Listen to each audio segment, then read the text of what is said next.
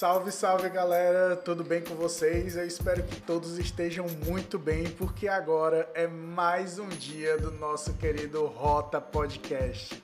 A gente está aqui com uma convidada super especial nesse espaço maravilhoso que é o FB Ideias, aqui no Iguatemi, onde a gente está podendo gravar o nosso podcast e falar com vocês sobre as mais diferentes questões ligadas à carreira e orientação profissional. Hoje estamos aqui com a minha queridíssima amiga Thaís Uchoa. Aê! Tatá, por favor, se apresente. É, boa tarde, já, já mais do que apresentou, né? Ao longo aqui da nossa conversa eu vou me apresentando melhor, mas sou Thaís Uchoa, atualmente advogada. E vamos lá, né? Nos apresentando ao longo aí da conversa, já que o assunto é profissional, a gente já começa se apresentando todo mundo, né? A primeira coisa que fala é o nome, depois é a profissão. Então, vamos continuando aí para vocês entenderem como é que eu cheguei a esse status de advogada. eu acho muito legal tu falar isso, que tipo, um professor meu, no tempo da computação, né, ele dizia, olha, existe o seu nome, que é um detalhe. Depois do seu nome, a vírgula é muito importante, porque a quantidade de vírgulas que vem depois é que vai dizer a sua importância para a maior parte da galera acadêmica. Pior que é Entendi. que a gente tem os títulos, né? Depois da vírgula vem os títulos. Você Exatamente. é advogado, você é isso, aquilo, especialista em isso, tarará, tarará. Eu guardo essa frase como se ele tivesse dito ontem, já fazem 10 anos. É, eu poderia ter falado, sou Thaís, mãe da Sofia, mãe da Clarice, mas não é a apresentação usual, né? A gente fala, não, sou Thaís, atualmente advogada. E Sim. continuo sendo você, mãe da Sofia da Clarice para sempre, né? Mas a gente realmente vai, vai levando esse campo profissional aí na nossa apresentação social de forma muito forte, né? Uhum. E eu vou começar agora com uma questão polêmica. Eu não vou começar nem perguntando, fazendo a pergunta básica. Eu vou começar com de onde é que saiu essa ideia do atualmente sou advogado? Porque isso é uma grande questão da maioria das pessoas que ouvem, que é aquela coisa de eu vou escolher a profissão para a vida toda, como é que eu vou fazer isso daqui e tudo mais, e tu fala atualmente com uma segurança muito grande. Então, de onde é que vem essa segurança assim de, olha, o que eu estou fazendo hoje é isso, mas eu posso mudar, né? Tu se dá essa liberdade. Pronto, essa liberdade vem de reconhecer o que hoje eu tenho realmente de afinidade e busca é, afinidade e necessidade. Hum. Vamos lá. Para eu ter chegado hoje a dizer que sou advogada, não é só eu ter um título ou uma carteira da OAB, uma, uma, uma licen um licenciamento profissional, né? Eu tenho OAB há sete anos, mas o exercício da profissão da advocacia veio há um ano e meio, dois. Por quê? Porque é de um autoconhecimento profissional de saber o que é que eu tenho afinidade, conhecimento e necessidade. Há dois anos atrás eu estava estudando para concurso, então eu tinha um status de concurseira visando a magistratura, né? Saí da faculdade com 21 anos, é, já com a OAB, mas visando o concurso com pouco tempo, é, engravidei da Maria Sofia e fui para o foco da família. Então, essa segurança, Fernando, vem de vários atropelos, várias inseguranças prévias, mas de uma certeza hoje de que a afinidade com o direito, essa vocação para a justiça é minha, tá assim impressa em mim mesmo, nos meus instintos, mas dentro dessa vocação eu posso ser útil de várias formas, né? E conforme as minhas necessidades atuais. A advocacia atualmente ela me permite o sustento de cada dia. E isso a gente não pode negligenciar na nossa busca profissional. Não é viver de fantasia, do sonho, da ilusão. A gente precisa usar a profissão como meio de sustentar a gente e aos que estão sob nossos cuidados, né? Então, é essa segurança de dizer que atualmente sou advogada é por um autoconhecimento mesmo, à custa de muitos atropelos. Mas tem alguma pretensão de mudar alguma coisa do tipo? Ou hoje é essa carreira que tu tá seguindo e tá ok? eu não me imagino fora hoje do campo jurídico. Não me imagino. Já me imaginei. Tanto que com. É, ali quando eu entrei na faculdade com 16 anos, né? Eu tinha uma veia artística, assim, eu achava que eu ia ser arquiteta. É, então, assim, eu tinha essa, esse outra, essa outra veia. E quando eu terminei a faculdade, muito nova, eu cheguei a prestar vestibular. Uhum. Só que, assim, na época, realmente eu estava grávida e tudo. É, cheguei a passar, né, no, na UFC para o curso de arquitetura. Mas a minha vida, ela foi exigindo outros projetos. E hoje eu vejo que também a profissão, às vezes a gente é, foge da dificuldade que vai ter naturalmente em cada uma uhum. e vai buscando fugas em nossos hobbies. Que a gente tem que saber diferenciar o que que a gente tem mais de inclinação natural. Todo mundo, todo mundo tem algo que tem uma veia mais forte e tem um hobby. A gente não pode transferir assim, né, de acordo com a nossa realidade de vida, fugir das dificuldades do que é nossa inclinação natural e tentar fugir nos hobbies, sob pena da gente ficar pulando sempre de um galho para o outro e não construir nada ao longo da vida, né? Hum, gente, me sentindo assim, aprendendo agora a falar melhor sobre carreira porque é muito massa todas essas, essas análises e analogias que tu está trazendo, porque tudo isso faz parte realmente da vida, né?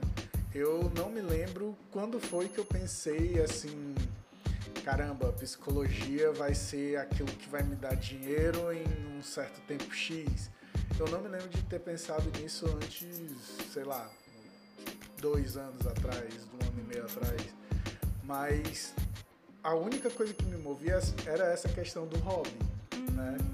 De tipo, ouvir as pessoas, poder intervir, isso me fazia brilhar os olhos desde a faculdade. Tanto é que a minha professora, ela sempre falava uma coisa engraçada.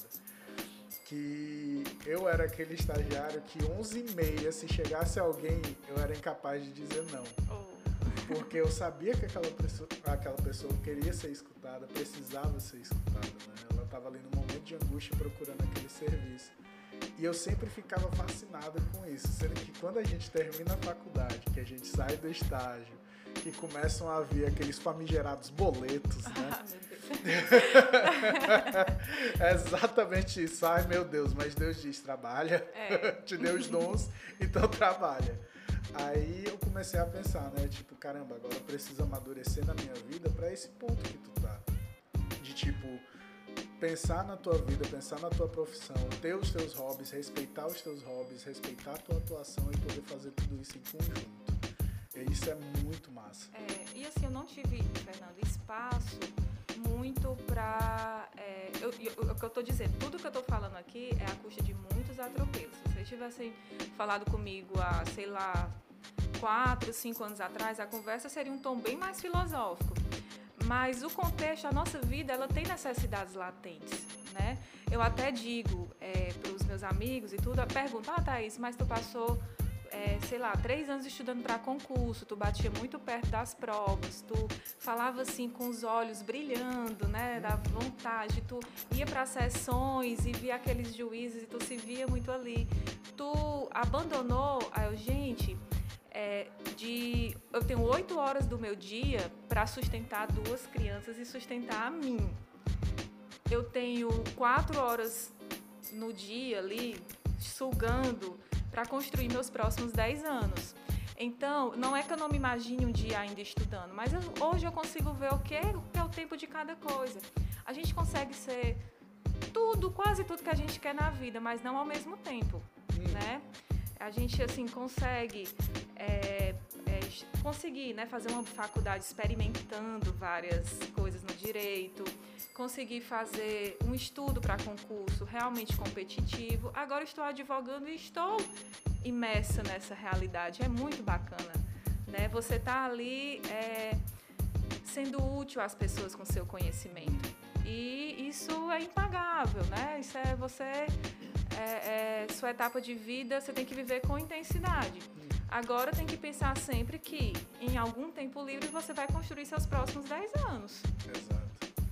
Puxa é. vida. E é bem massa tu poder trazer essa perspectiva de futuro, porque o futuro ele é meio que angustiante também. Quando a gente para para pensar assim no futuro e a gente vê literalmente os nossos tropeços das carreiras, né? Como a gente estava conversando um pouquinho ali fora, de tipo, às vezes a gente planeja as coisas, a gente pensa, caramba, eu quero chegar em algum lugar. Eu tava contando pra Tata lá fora que eu tinha um pensamento de, caramba, eu quero chegar no lugar tal, até daqui a cinco anos. Eu pensei nisso e focalizei toda a minha energia nisso e eu cheguei nesse lugar em quatro anos. Olha. E eu fiquei, meu irmão, agora é a hora do sei o que, não sei o que, mas eu me esqueci de qual era a estratégia para eu estar nesse lugar? Aí eu comecei a rachar minha cara de vergonha, que foram os meus atropelos profissionais. Que eu cheguei naquele lugar, mas quando eu cheguei lá, eu já não sabia o que fazer. É tipo um cachorro que tá perseguindo o carro, o carro parou e você fica. É. E aí? É. e você ter essa ideia assim de 10 anos, onde é que eu vou chegar? E começar a organizar passo a passo e vivendo esse passo a passo, trazer uma perspectiva muito diferente. Que nos outros âmbitos da minha carreira, eu tinha pensado, né? Ah, mestrado eu vou conseguir daqui a uns oito anos, quando eu tiver uma boa bagagem dentro da clínica. É, meus estudos eu vou dar segmento de acordo com que eu encontrar uma disciplina que vale a pena eu poder estudar. E tudo parece muito natural. Apesar de ser um processo lento pela minha pessoa, as coisas parecem que ficam bem mais naturais. Tu consegue sentir isso hoje? Hoje consigo, hoje consigo. É, mas assim, você falando aí dessa memória de perspectiva de futuro, eu não sei como é a sua relação com signos, mas eu, eu, eu passei a acreditar. Eu sou capricorniana. Então. Se eu te contar como é que eu acreditei em signos, vai falar de. Não, Fernando, mas assim, agora eu vou fazer um parênteses no que a gente estava falando. É, hoje eu te percebo muito mais Fernando. Eu lembro que quando a gente se conheceu, se esbarrou aí por essa vida, você estava entrando na faculdade de psicologia. Exato. E já foi uma dificuldade, porque você, ai meu Deus, mas eu sou velho, vou fazer um curso e tudo, como é que vai ser? E para você ver, né? Hoje estamos aqui alguns anos depois, que eu não vou contar, porque a gente é jovem. Mas eu te percebo muito mais, Fernando, e se comunicando com pessoas que talvez é, você um dia alguém vai virar para você e você vai dizer eu deveria estar aqui nesse momento. Então toda a minha trajetória, meus atropelos valeram a pena por causa dessa pessoa. É, mas assim, essa questão de perspectiva de futuro, eu acredito que sempre, sempre, gente, sempre esteve muito em mim. Então, quando eu estava lá no interior cearense, no sertão ali, do, do cearense, só para esclarecer, ela é de Iguatu, né? Então, quando eu estava lá no sol escaldante, no vento cortante, aí. No, auge dos meus 10 anos. Mas eu ainda lembro que minha, meus pais sempre foram assim, Ave Maria, minhas referências de vida, né? De vida real, de, enfim. É, eu lembro que meus pais trabalhavam muito, são assalariados, não são ricos, né? Mas nos deram muito conforto na nossa criação. E eles faziam sacrifícios para poder comprar um local aqui em Fortaleza, porque já tinham a mentalidade que os filhos iam ter acesso à melhor educação que eles pudessem ofertar. E até que eles não podiam. Hoje eu vejo como mãe que eles faziam realmente um sacrifício divino. E eu lembro que, nova ainda, com eles é, nessa, alimentando nisso, na ideia, eu já alimentava. Eu vou para Fortaleza com 14 anos, vou terminar o ensino médio com 16, com 16 entro numa faculdade, com 21 anos saio, com 21 anos saio, com 25 eu sou juíza. Então já já tinha assim trilhado na minha mente e foi acontecendo. Né, vim morar em Fortaleza, fiz a minha faculdade. Na faculdade eu já entrei, a gente é, realmente conhece um universo diferente.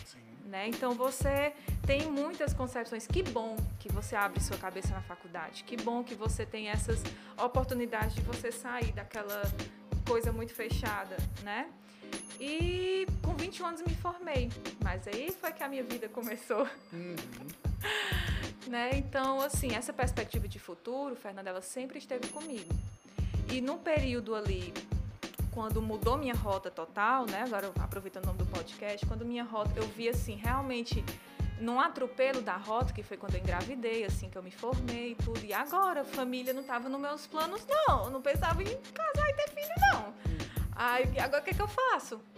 Aí foi quando eu me vi, assim, reorganizando meu futuro. Então, realmente, eu fui reorganizando as peças e tudo. Passei ali um período sabático. Sabático não, né? Me dedicando a, a aquela vida, né, que estava sob os meus cuidados, mas sempre esteve. Então, até hoje eu olho e tenho trilhado na minha mente. Mas hoje eu já tenho a segurança de saber se acontecer algum atropelo da roda que não está sob o meu controle, eu vou, eu sei onde, assim, eu já tenho valores firmados, eu já tenho aqui meus meus valores, eu tenho meus alicerces, que eu vou saber me reconstruir depois daqui. Né? Então, assim, eu acho que é mais. Eu sempre olho, mas eu sei o barco que eu estou construindo também, hum. né? É bem interessante tu falar essa questão dos pilares, porque esses pilares eles fazem toda a diferença no nosso passo a passo e tudo, e não é qualquer coisa que abala um pilar, né? Tu não. consegue concretizar nas palavras quais são os teus pilares hoje? Meus pilares hoje, eu tenho é, as minhas habilidades naturais, uhum. né? Então isso aí a gente negligencia muito, por quê? Porque a gente é aquela velha coisa que todo mundo fala. A gente foi ensinado a ser mediano em tudo. Mas a gente, cada um tem. Exemplo, eu sou ótima em escrever, eu sou boa de me comunicar, de a comunicação em si. Uhum. É, eu tenho um senso de gente, apesar de não ter ser uma pessoa assim muito expansiva, de, de conhecer várias pessoas, mas eu tenho esse senso de justiça, uhum. né, muito forte. E um pilar da família em si, né? Eu não sei, cada um tem sua estrutura de lá, mas essa busca em saber que você tem pessoas sob seu cuidado e pessoas que você ama e que você se dedica, é, por mais que você não sei quem vai estar ouvindo, né? Eu, eu tive a sorte de vir de um lá estruturado. Mas você, se não veio, você tem aquele pilar de querer construir o seu ou ter outros grupos que você chame de família, seja na igreja, seja trabalho, seja, enfim, um grupo estruturado, né? E também é um pilar, pessoas para quem você se doar suas habilidades naturais, né, que você não pode negligenciar isso. Sim. Assim como eu te conheci, Fernando, você estava vindo da computação. Você tem uma habilidade de tanto que você usa ferramentas, um psicólogo super jovem que está no podcast e tudo, mas você também tem essa habilidade de escutar pessoas, né, de hum. estar com pessoas. E eu não sei até que ponto isso foi negligenciado por conta de uma vocação que lhe abafou, né, na, na computação. Mas a gente negligencia né, alguns, alguns talentos. E o restante é o dia a dia, o compromisso com as pessoas, é, essa questão de você, é, se eu disse, eu venho, né? Se eu uhum. tenho cumprir aquilo que eu falo, Sim. né? Aquela coisa que é bem, a gente se trabalha muito e, e nos, nas coisas menores do dia até as coisas grandes. A fidelidade, o compromisso, né? O compromisso com os outros e comigo mesma. Até na dieta, que é difícil, né? Tô tentando levar agora pra dieta. Não, eu disse que não ia comer isso, então vamos lá.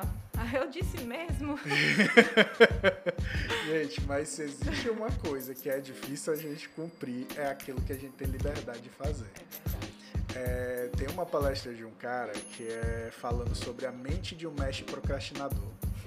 Eu assisti essa palestra uma vez e guardei o título dela. Até hoje eu utilizo como intervenção na clínica. E eu acho incrível nessa palestra que o cara fala: para tudo aquilo que a gente tem prazo, a gente tem um monstro que é o monstro do pânico. Que, de acordo com que o prazo vai chegando, o monstro vai crescendo e ele vai fazendo mais barulho. Uhum. Mas até o monstro do pânico, ele tem um limite, que é o quê? Aquilo que a gente tem a total liberdade de fazer, a gente não tem prazo. Então a gente vai deixando de fazer várias coisas. Academia, dieta, é várias dessas coisas a gente vai deixando de lado. Inclusive também descobrir como os nossos hobbies influenciam na nossa vida.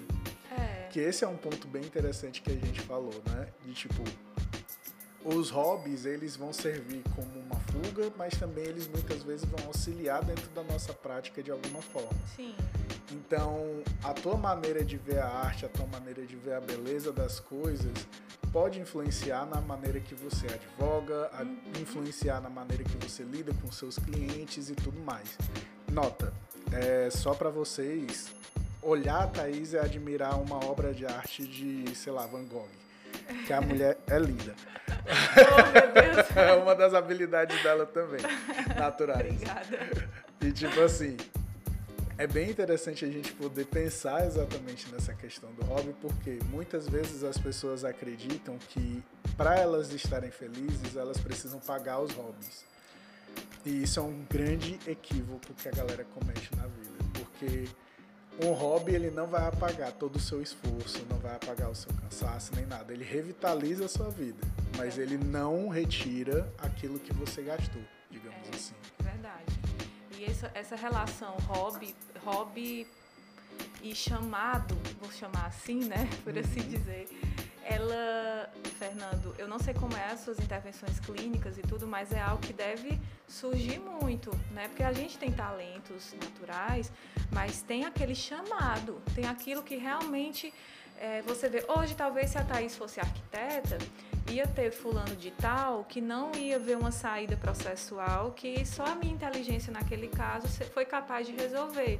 Uhum. Então tem certas, assim, lógico, né, que a gente coloca como substituível, não, mas assim, naquele momento foi, foi, foi a minha saída, a minha sacada que foi. Estou só exemplificando. Uhum. Talvez se eu fosse arquiteta e estivesse fugindo e tudo, eu estava fugindo da, do meu chamado mais forte. Uhum. E eu acredito muito nisso. Hoje eu tenho essa convicção, Fernando, é, olhando, né? A gente está tentando na vida, a gente está tentando.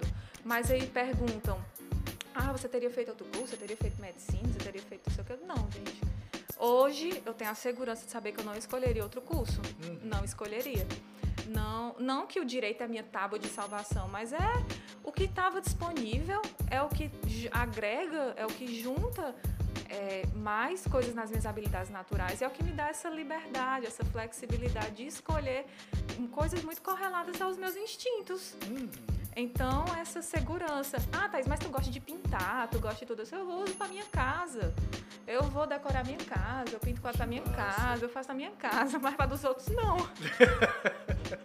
Já pode ser um outro também, tipo aquele negócio de diversificar as né? coisas, né? Empreender e tal. Mas é bem interessante, assim. Tudo que tu tá trazendo tem um conteúdo simbólico muito importante, sabe? Que ouvindo as tuas palavras, eu começo a pensar um pouco e refletir sobre a minha vida, né? De tipo, quantas vezes as experiências foram muito mais importantes para eu fazer a minha segunda escolha profissional do que a minha primeira. Que desde a época que a gente se conheceu, que a gente frequentava uma comunidade, eu era aquela pessoa que, tipo, muitas vezes estava ali no final conversando com alguém e tudo mais. E isso foi começando a, poxa, vale a pena. Eu já falei que teve um livro que mudou muito essa minha perspectiva, mas reconhecer essa habilidade faz toda a diferença também. Então é bem interessante você parar e pensar, poxa, você tem os seus hobbies, você tem toda uma série de coisas, mas como é que você está vivendo a sua vida? Como é que você experimenta a sua vida? Como é que você se apaixona por aquilo que você lê e tudo mais? Inclusive, essa é uma pergunta que eu quero te fazer, de tipo, o direito tem muita leitura. Como é que é administrar essa paixão, né? De tipo. Pronto. Gente, é, eu vou dizer uma coisa. É, hoje, na advocacia, eu não sei se alguém aqui está na dúvida se vai fazer direito ou não. Muita gente pensa no direito, né? é, como uma opção de curso. Uhum. A advocacia ela é muito mais sobre gente do que sobre processo, né? Mas a leitura ela é, é a ferramenta, então é, é, o dia inteiro lendo, é o dia inteiro lendo. Só que você também lida com gente, né? Então você está lidando com histórias. É, nessa nessa eu, assim, eu engrenei na advocacia mesmo agora em pandemia. Uhum. Período muito triste, né? Mas, porém, aquela coisa. Pessoas morrem, pessoas deixam bens, tem que fazer inventário.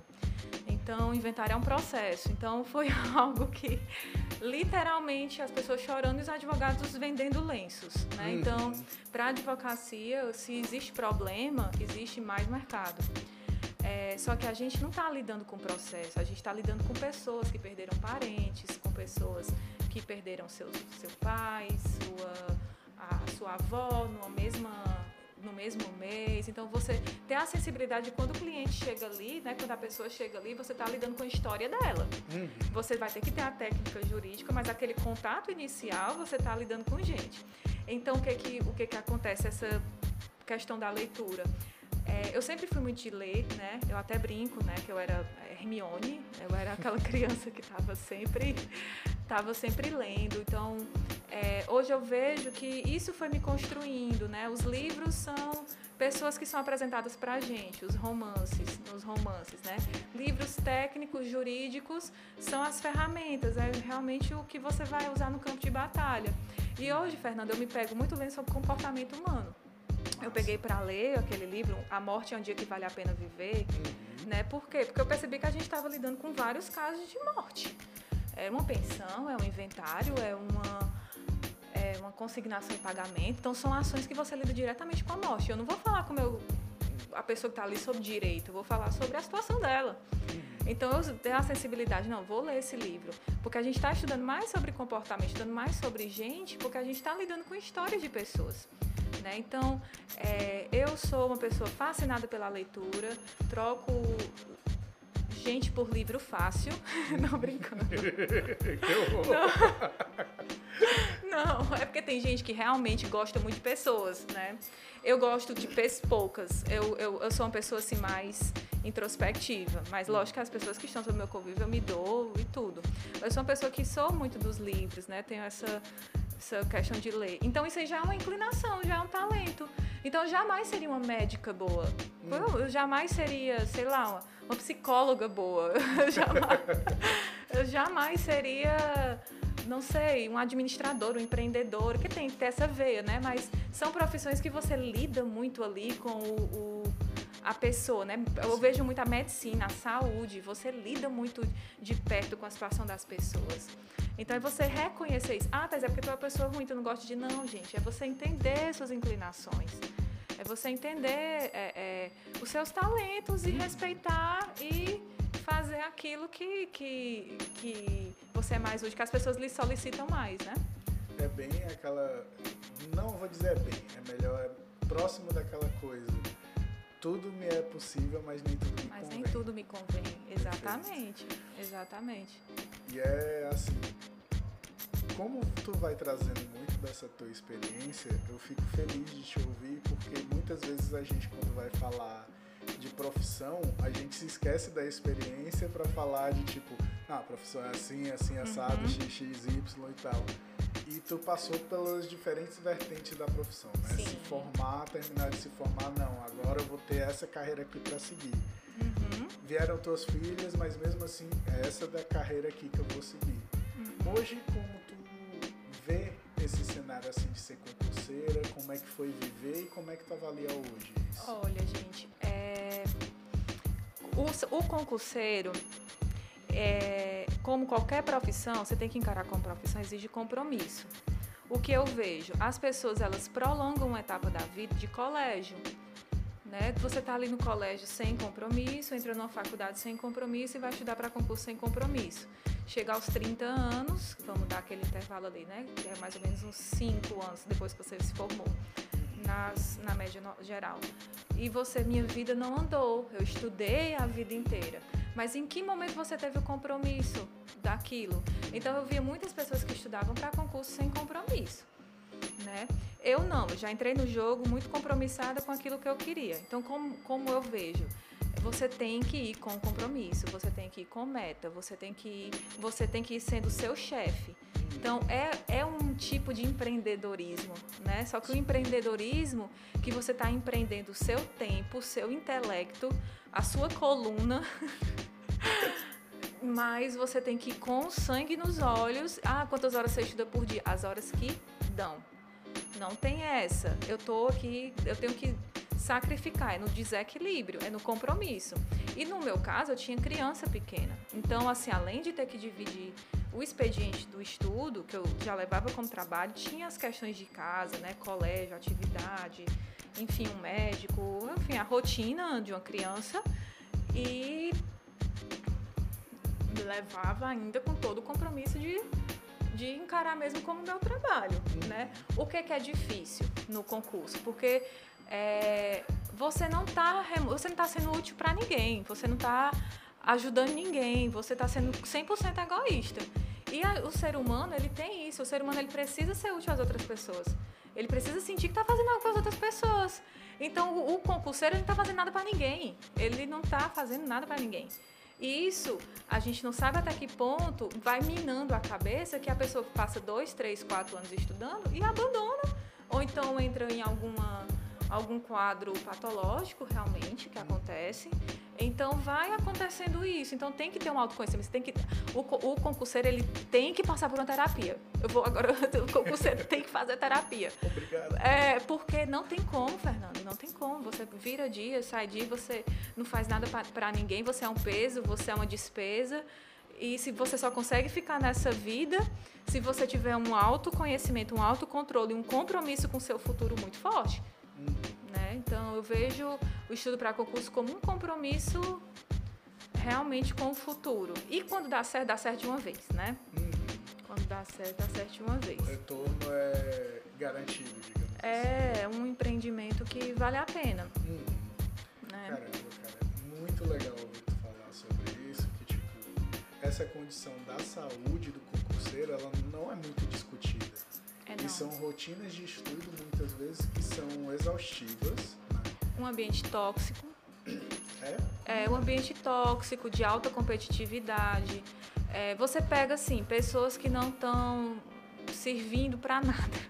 Não, mas é, eu falo servindo para nada no sentido assim, pessoas que passam o dia estudando. E a única, único passatempo, é, ou então o grande desafio é uma prova que chega. Começam a se comparar, fulano, fulano passou, não é só o estudo que conta, é o estudo, a sorte de cair o que a pessoa estudou, a condição da pessoa no dia da prova, o, enfim, são alguns pilares né, do, do estudo para concurso. Então, vai se tornando um ambiente muito tóxico e à medida que os anos vão passando, vai ficando mais insuportável. Aí tem gente que passa, aí o concurso é suspenso, aí não é chamado. Enfim, é, uma, é realmente uma uma saga aí, né, que não é discutida essa questão da saúde mental, né? Eu acho interessante que quando tu fala essa questão do não ser útil para nada, eu consigo entender que é tipo assim, a pessoa não está produzindo academicamente, Isso. ela está estagnada naquele estudo para aquilo dali, para aquela uhum. fonte de conhecimento ali. É. E depois vem a prática. E é uma prática que eu acho bem interessante a gente ressaltar, que muitas vezes falam, ah, tu quer ser um em um milhão quando a gente pensa em empreender. E muitas vezes não consideram que um em um milhão, às vezes, é a perspectiva de um concurso, né? É. Que você concorre com milhares de pessoas uhum. para uma vaga e tudo mais, e se aquela vaga não abrir, isso e aquilo. Então, é bem interessante a gente poder ver isso, porque existe muito dessa questão de tipo, empreender muitas vezes é reconhecido como uma coisa ruim. E quando a gente vai olhar para o outro lado, empreender é uma coisa boa. Uhum. E às vezes ser concurseiro pode estar tá impedindo você de reconhecer essas habilidades, ter esse autoconhecimento e tudo mais. Então, obrigado por falar nessa né, questão do tipo, ah, façam terapia, que é, é. muito interessante que hoje eu até faço essa pergunta que eu até já fiz para uma cliente minha. É, hoje trabalhando já com direito e etc e tudo mais, conhecendo melhor as leis pela tua prática, tu se sente mais segura ou menos segura para fazer um concurso? Muito mais segura, muito mais segura. Até porque, é, além da prática, você sabe a prática, a vida real, ela, ela vai te dando essa segurança né? E o seu compromisso com o estudo, você já consegue distinguir o que é irrelevante, o que é relevante para o mundo prático. Então, sem sombra de dúvida, muito mais segura, muito mais segura mesmo. Perfeito. Então, eu, assim, é claro que você não é uma amostragem grande o suficiente para eu poder fazer essa afirmação científica, mas para algumas pessoas que eu conheço, elas trazem essa realidade que tipo a prática também traz a experiência e o conhecimento para você fazer uma prova com mais segurança, né? É, com Então vale muito isso, porque a gente muitas vezes pratica, pratica, pratica, pratica, tem aquele conhecimento específico. Agora quando você vai ver uma pessoa que trabalha fazendo aquilo, aquela pessoa chega na prova, olha e poxa, isso daqui é a minha prática, eu estou no meu espaço, então vai, Pronto. só flui. Exatamente. Até porque, Fernanda, as provas de concurso mesmo, pelo menos nesses concursos que eu fazia, né, que não, eu fazia mais concurso magistratura ou Ministério Público. Elas estão tentando pegar uma abordagem mesmo, pega uma técnica, mas tentando pegar os assuntos que são da vida prática. Uhum né? Então você via ali no prova da magistratura federal, então tinha muito previdência, enfim, das questões práticas mesmo ali.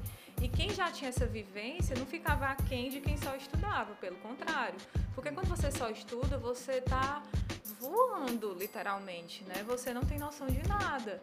Você não tem noção de nada, de nada, de uma rotina de um tribunal, de uma rotina de uma, de uma comarca, de uma rotina de um, assim, de um processo.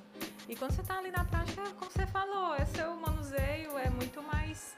É, lhe dá muito mais segurança. Lógico que é, isso aí facilita uns 20%, né? Porque o pesado mesmo é o ler, decorar, decorar, decorar, decorar, que é o maçante, que é o sacrifício do concurseiro, né? Hum, entendi. Maravilha. E cara, tipo, dentro desse universo ainda, né, de trabalho e tudo, é, tu saberia dizer quem é que ganha mais, o pessoal do privado ou o pessoal do coisa? Ai, meu Deus, sem dúvida, na iniciativa privada o céu é o limite, né? né? mas, mas é aquela coisa, vamos lá. É, é o que eu falo de você se reconhecer. A advocacia, ela vai te permitir ter liberdade geográfica, vai te permitir ter liberdade financeira, mas zero estabilidade, é uma aventura. Porém, porém, a estabilidade ela vem com o seu posicionamento e os anos de prática. Eu, Thaís, eu não vou querer competir com os grandes nomes aqui de Fortaleza. Mas daqui a 10 anos, se eu continuar fazendo a mesma coisa todos os dias, essa questão de visão de futuro, né? Uhum. Sem dúvida nenhuma, eu tô ali no ranking. Por quê? Porque é muito difícil você encontrar pessoas constantes. Então, hoje eu já percebo que com assim, a vizinha nos dois anos de advocacia, as pessoas já dizem, ah, eu preciso de um advogado, ah, tu faz isso, tu faz aquilo, porque a gente não conhece muitas pessoas constantes. Uhum. Se você vê do nosso meio, quando a gente se esbarrou, quem fazia direito ali, quem é que você reconhece hoje que está realmente advogando? Tinha uma panha de gente que fazia direito. Mas você vê essa constância de você passar 10 anos fazendo a mesma coisa, isso aí você não encontra em todo canto. Então vamos lá. É, agora volta na pergunta. Agora, o concurso público, ele te dá duas coisas. Uma coisa que é o que todo mundo busca, que é a estabilidade, e outra coisa que é o tabu, que é o status. Uhum. Né? Isso aí, a gente não pode negar que você ganhar 30 mil como advogado e ganhar 30 mil como juiz não é a mesma coisa. Um juiz, ele chega, o nome dele chega antes dele. É. Então, isso aí para algumas pessoas pesa, para algumas pessoas. E eu falo que é um tabu, mas gente, isso não é ruim. Tem gente que quer realmente o status. Não, eu quero ganhar mesmo, mas eu quero ser juiz eu, é, né, eu quero o status, eu quero ganhar mesmo, mas eu quero ser defensor. Né? Um defensor público, ele, se for, se for para iniciativa privada, porque eu dou a defensoria pública, pega muitos casos aos carentes, né? Então tem muito caso penal, tem muita pensão e tudo. Isso na advocacia privada é a rotina. Se você for cobrar por cada processo, vamos supor, vou fazer uma continha básica o defensor atende 20 casos por dia. Vamos supor que eu cobro meio salário mínimo em cada caso, na iniciativa privada, que não é isso, certo? Uhum. Eu já tenho ali um prolabore de 10 mil por dia. Uhum. Só para você ter noção, assim, de uma conta básica. Então, se o defensor público fosse para a iniciativa privada, ele estaria ganhando muito mais, mas ele prefere o status de defensor. Uhum. Como eu conheço muitos, e como eu conheço também gente que estava na defensoria e foi para advocacia. Conheço magistrados que foram para a advocacia por entender que ganhavam mais. Então é muito de você entender o seu jogo, né? Entender o seu jogo. Mas se for por questões somente salariais, financeiras, a iniciativa privada lhe dá muito mais, muito mais asas aí agora tu falou tanta coisa assim do direito que eu vi que é um universo que eu não faço a mínima Gente, ideia. é porque diz assim, ah, você vai fazer direito, é um, um mundo de opções. É, realmente hum. tem muita coisa no direito, tem muita coisa. Caramba, cara. E tu falou que tu trabalha em que área? Hoje eu tô mais na área civil. Né? Civil que é tudo. Não, mas a gente está é, estruturando, pega mais contratos, é, família, inventário, sucessão, nessa parte assim bem forte, né? Mas o meu, meu feeling, né, meu feeling de atuação, que eu já sempre atuo, é o direito público. Direito público para servidores públicos, é, eleitoral, né? Então, é, é bem, bem diversificado, né? Mas o meu filho, eu gosto muito de direito público Mas assim, a gente na vivência do dia a dia, as portas vão abrindo, a gente vai entrando, né? Uhum. Vai caminhando e vai vivendo aquelas experiências. Eu só não pago a parte trabalhista, né? Essa parte aí eu nunca. E penal, eu nunca tive muita afinidade, não. Uhum. Que é crime e, e o trabalhador, né? eu não, não tive muita afinidade com essa área, não.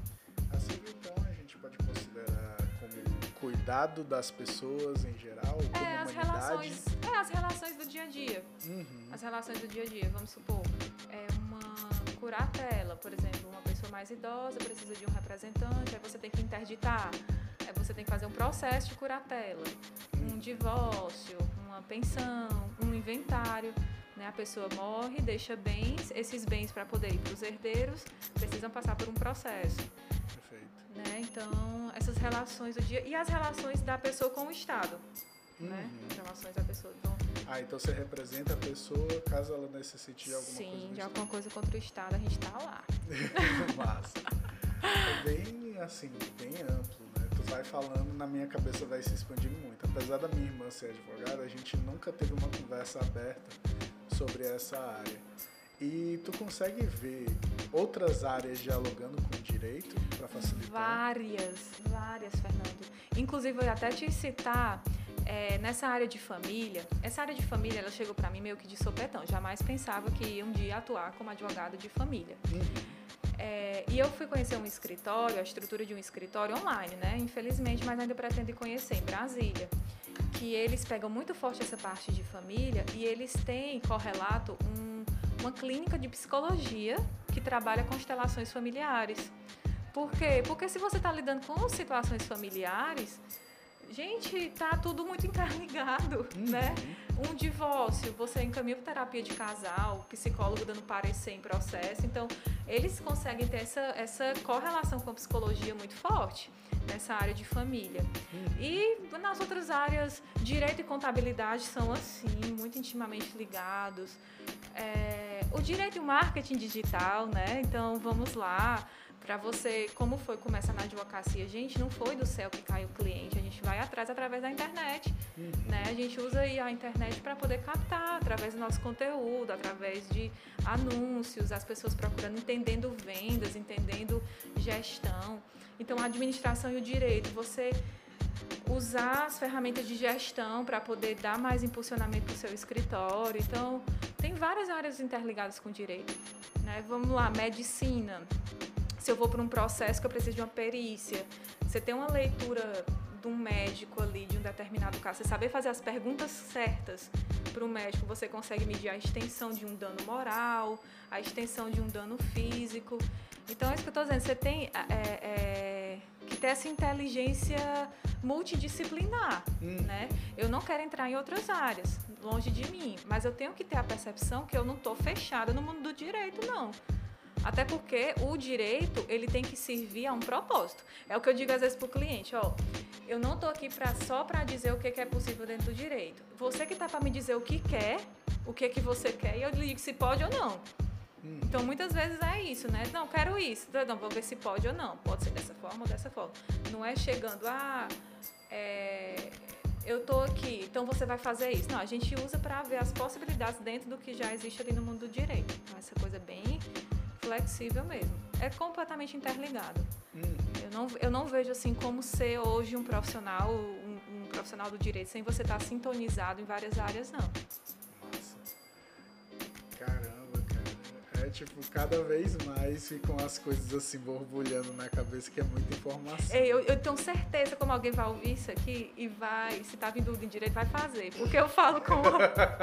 e eu nem falei com a paixão de como eu escolhi o curso, né? Ai, verdade. Né? Então, cara. assim, porque, gente, é um curso muito amplo. É um curso que você realmente aberto e com seu coração aberto, você consegue fazer muito, mas uhum. é o que eu digo, de acordo com suas inclinações naturais, né? Sim.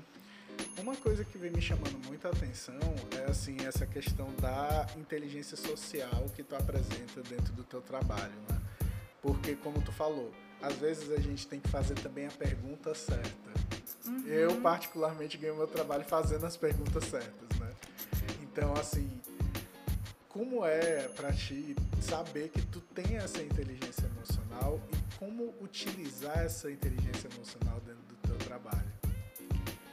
Pronto, Fernando, é, um dos grandes, é, uma das grandes conquistas minhas de autoconhecimento foi reconhecer isso e não, não sentir vaidade com isso. Dessa questão de, dessa habilidade que exatamente que você citou, de saber que eu, que eu tenho realmente alguma uma percepção e utilizar isso a favor. Porque por muito tempo eu sentia que eu tinha meio que essa percepção além, do, além de outras pessoas, né? Que outras pessoas não tinham. Mas eu ficava, não, eu não sou tão especial assim. Né? Então, mas hoje eu vejo que é uma habilidade realmente, é uma, uma, um tipo de inteligência. Por exemplo, eu não sei dançar, gente. Então eu também não sei. Tem gente que sabe, acho lindo fazendo lá o quadradinho, mas eu não sei. Então, a gente tem que ter percepção. Adoro as tuas referências, tipo, eu fazendo quadradinho. É, então eu não tenho, então eu também não sou essa pessoa que sabe tudo, não. Mas eu essa percepção eu, eu aprendi a ter, né? E isso, Fernando, é, entra na questão de você saber com quem você está falando e, e o que é que você está se propondo a fazer por aquela pessoa. Isso aí é, um, é, uma percepção que a gente tem que ter diariamente. Por exemplo, eu não vou falar juridiquês, eu estou tentando aqui me podando, né, para tentar cortar o vocabulário jurídico. Às vezes sai, mas eu não vou falar da forma como eu estou falando com você, como uma pessoa que chega para mim querendo uma pensão, um agricultor, uma pessoa assim mais humilde, né? Então a gente tem que saber com quem está falando. Perfeito. Não ser deslocado também, de querer se apropriar do vocabulário daquela pessoa, mas ter uma linguagem universal. Uhum. Assim como eu não vou chegar pro juiz e falar de forma completamente descontraída, porque ele quer as pompas, né? Ele quer realmente aquela coisa de você saber com quem você está falando. É, então, é uma percepção do seu interlocutor mesmo, de uhum. você ter essa interlocução, ter essa sensibilidade. Eu ia só citar um caso que foi o que me encantou, foi assim, um dos, das grandes viradas de chave no curso de Direito. Eu estava mais ou menos no oitavo, nono semestre. E eu tinha que cumprir umas horas de audiência e assistir. Aí eu fui lá para a Unifor, audiência de previdenciário. É, o juiz, eu posso citar o nome dele? Vou citar. Ele falando bem, né? Juiz. o juiz Agapito, né? Ele é de previdenciário, juiz federal, tudo ele, primeiro que tinham vários alunos lá, então ele dava aula, estava fazendo audiência, aquilo já me encantou, essa, esse tom professoral, né? E ele, a, o previdenciário, eu lido diretamente com o agricultor, com pessoas muito humildes. Estou lidando uhum. aqui com benefícios. Aí ele começou a fazer algumas perguntas e o advogado metralhando, coitado do agricultor. Metralhando, papapá, papapá, o procurador, né? Papapá. Aí teve um momento que ele pegou, deixa eu só pegar aqui sua mão e pegou a mão do cara e foi sentir, apalpar. Ele foi sentir ali a sensibilidade física e falando assim com uma linguagem tão simples que o cara entendeu. O cara ali não estava para mentir, ele estava para falar a verdade. Mas se o juiz não tivesse saído, descido ali daquele pedestral para entender a realidade dele, ele ia ser privado, ia ser é, vítima de uma injustiça, porque as provas dele estavam ruins, o processo dele estava ruim o advogado dele não instruiu corretamente. Mas o juiz teve a sensibilidade prática. Né? Então, isso aí, para mim, assim, foi encantador. Eu falei, cara, que é isso?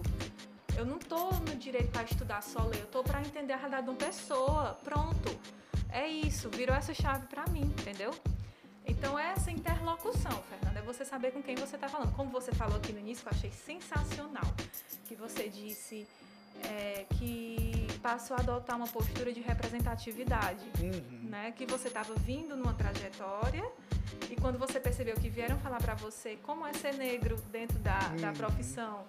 E, gente, é isso, é interlocução, é você saber Sim. agora com quem é que eu vou falar, para quem eu vou tocar mais, né? Eu acho isso sensacional, eu acho isso, assim, maravilhoso. E, poxa, é passional, né?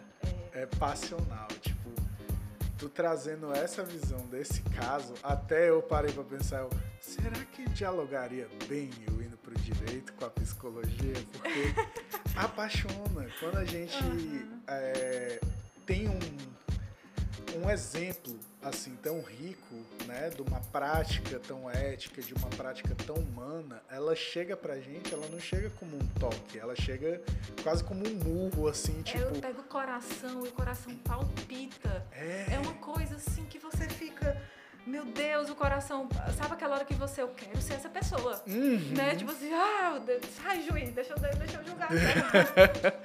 é, eu achava, eu acho muito interessante que eu tenho uma amiga minha que ela tem as visões muito, muito pra frente mesmo. É a Rafa. Beijão, Rafa.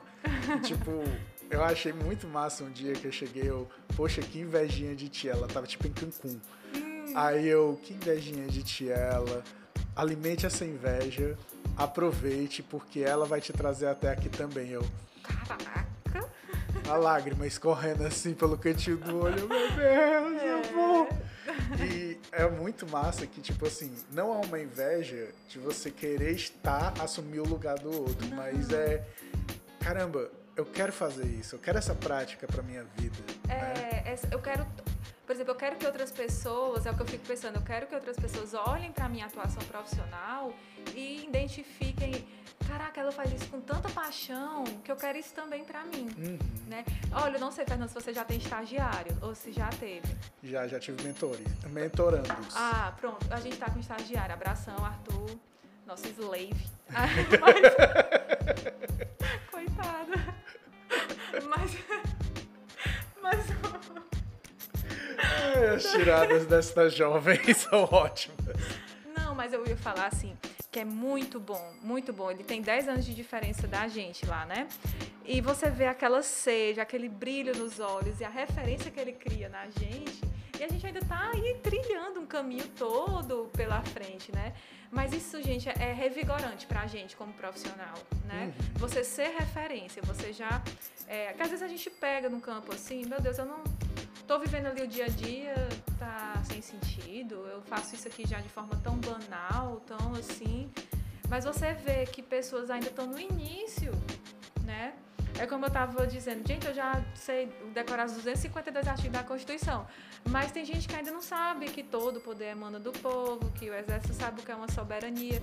Então, tipo, o básico precisa também ser ensinado, né? E essa, esse contato com esse básico, com essa coisa que vai dando a paixão pra gente, né? Então eu, eu vejo, vejo isso, né? Que no dia a dia a gente vai se perdendo pela rotina, mas que a gente não esqueça também essa paixão, essa vontade, esse vigor de estar tá ali, né? E as pessoas olharem e dizer, caraca, que massa, eu quero ser advogada, eu quero estar tá ali, eu quero ir pro direito. Eu acho isso sensacional. É bem legal tu falar isso, que quando a gente vai para psicologia positiva, a gente começa a perceber que uma das características da humanidade é exatamente cuidar e nutrir, né, das outras pessoas.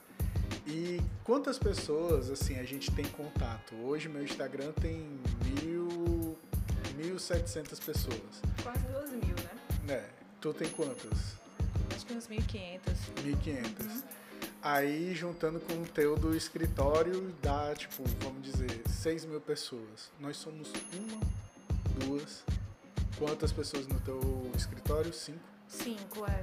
Pronto, somos seis pessoas. E a gente consegue alcançar N pessoas. Uhum. Porque ainda tem os compartilhamentos, tem isso, tem aquilo.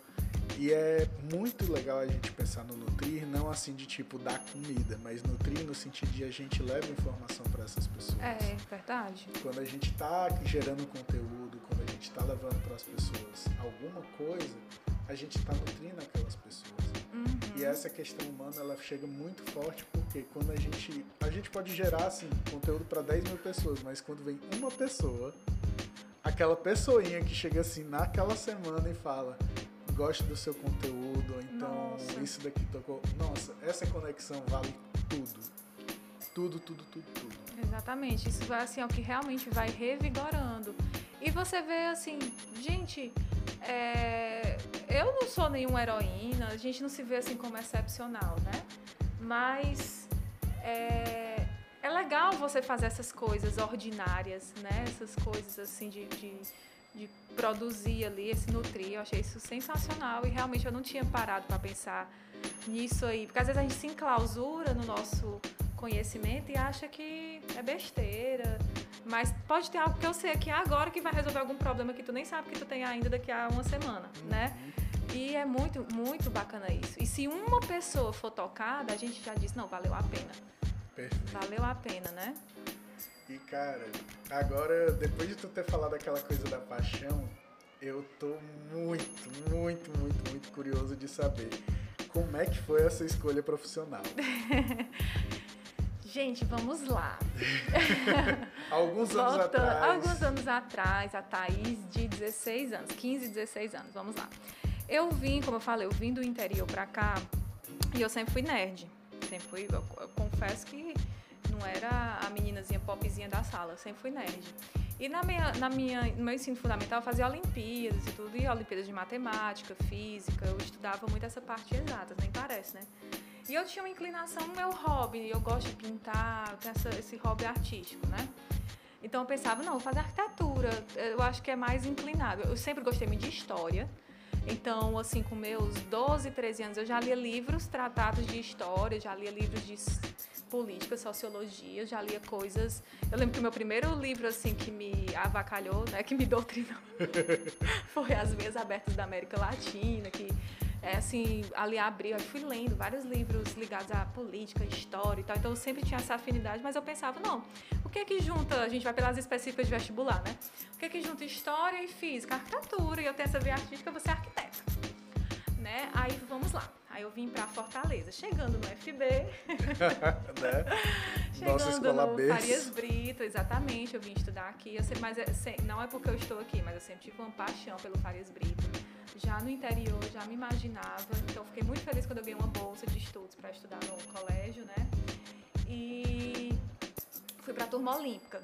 Na turma olímpica, a gente é muito. Na época, eu não sei como é que tá hoje, acho que hoje deve ter turma ITA, não sei o que, não sei o que. Mas na minha época era só turma olímpica e turma integral. E a gente era alimentado pelo meio, né? Pelo meio. Todo mundo fazia o direito à medicina. Um perdido, o outro fazia ITA. Mas aí no terceiro ano ele ia pra turma ITA, né? Então, assim, era muito direito medicina. E eu cheguei dizendo, não, eu quero arquitetura. Aí, não, como assim? Não pode? É exato, não, então vai pro ITA. É humano, não, então vai pro direito. Tipo assim, então ficou aquela. Uhum. Ah, peraí, gente. Eu não tinha contato com direito. Né? Na minha família, meus pais são concursados, né? Então, o direito para mim sempre foi visto aliado ao concurso. Mas eu pensava, né, assim, não, deixa eu dar uma chance. É, e quando eu cheguei aqui, eu comecei a, a, ver mais esse mundo do direito, pessoas falando, comecei a conviver com filhos de juízes, de promotores, de ver essa realidade e comecei a despertar. Pode ser que seja isso. Uhum. E fui fazendo. Foi quando no segundo ano, ainda hoje eu agradeço ao professor. Se um dia eu for alguma coisa grande, eu vou dar um presente para nem se ele está vivo. Mas eu lembro que no segundo ano, um professor de história fez um bendito de um júri simulado. E nesse júri simulado, a gente tinha que acusar o famigerado Getúlio Vargas. E, gente, eu me envolvi tanto naquele projeto. me envolvi tanto. Eu li umas cinco biografias do Getúlio, li livros da época, li tudo. E fui ler livro de teoria geral do processo para saber como é que eu acusava este homem, de que crimes eu pegava. Então foi um negócio assim que eu me entreguei de uma forma Logicamente que acusamos, não sei nem a pena que ele pegou, mas a gente conseguiu. Até desmaio teve no dia. Eu sei que assim, foi um projeto que eu me entreguei tanto e realmente é, eu disse assim, não, é, é sensacional. É, é você ver nessa né, história aquela adolescente, né, ali no segundo ano, eu que massa. Aí na época eu lembro que eu tinha feito aquelas feiras de profissões para arquitetura e fui desencantando com a arquitetura. Uhum. Fui desencantando. Mas não, e quando eu entrei no terceiro ano vai ser direito. Só que aí eu fiz o quê? Eu pensava assim, não, mas eu ainda gosto da arquitetura. Eu ainda tentei fazer a coisa de desenho, né? O THE que tinha na época. passei uns três meses fazendo. Aí eu fazia específica de português, física e história. Mas aí quando foi na época das inscrições do vestibular, eu lembro que eu estava aqui do papel da UFC, né? Aí eu disse, meu Deus, direito à arquitetura, direito à arquitetura, gente não tem o que falar, vai ser o direito mesmo e foi. Uhum. Né? E foi.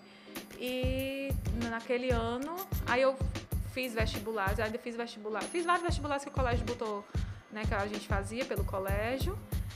E eu passei no Farias Brito, né? Eu ganhei uma bolsa de estudo Farias Brito. Na UFC eu passei na primeira fase, mas não passei, não tentei o cursinho, fui direto pro UFB. Na época era Faculdade Farias Brito, agora é FB Uni. Hum. É, eu sou raiz, eu sou do tempo da FFB. Dois aqui. É, Aí fui para o Farias Brito, fui muito bem acolhida e comecei o curso. E foi mesmo escolha por paixão.